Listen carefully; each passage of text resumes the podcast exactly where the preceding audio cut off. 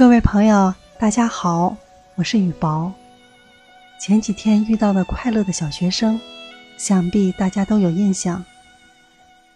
昨天呢，碰到一个小伙子，做法完全与小学生相反。是这样的，昨天在公交站等车的时候，听见一位男子气急败坏的打电话：“是公交公司吗？”我投诉你们的 K 一司机，凭什么让我多交一块钱？明明欺负外地人嘛！啊，箱子太大，我比你懂，二十四的嘛，别人也有二十四的，就没让他们交钱。超重，不可能，里面就一点平常我出差的东西。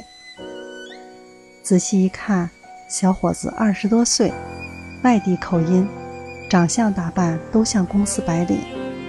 但他的表情愤怒异常。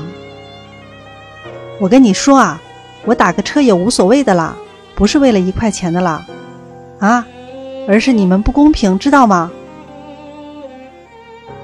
又说了几分钟，他挂了电话，给另一个人拨通，声音降下来：“领导啊，我遇到点事儿。”然后拉着箱子走了，想必。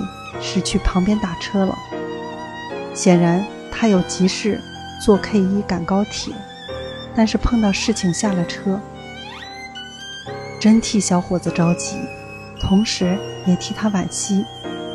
就这么一块钱，把你气成这样，值得吗？其实每个人每天都会遇到这样那样的事，就看你处理问题的方法了。遇事不动气。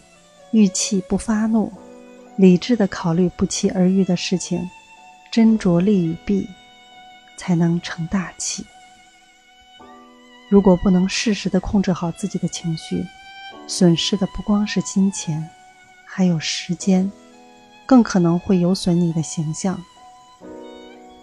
所以，朋友要学会做情绪的主人，从而使自己情商、逆商都高。成为一个受欢迎的人，你觉得我说的对吗？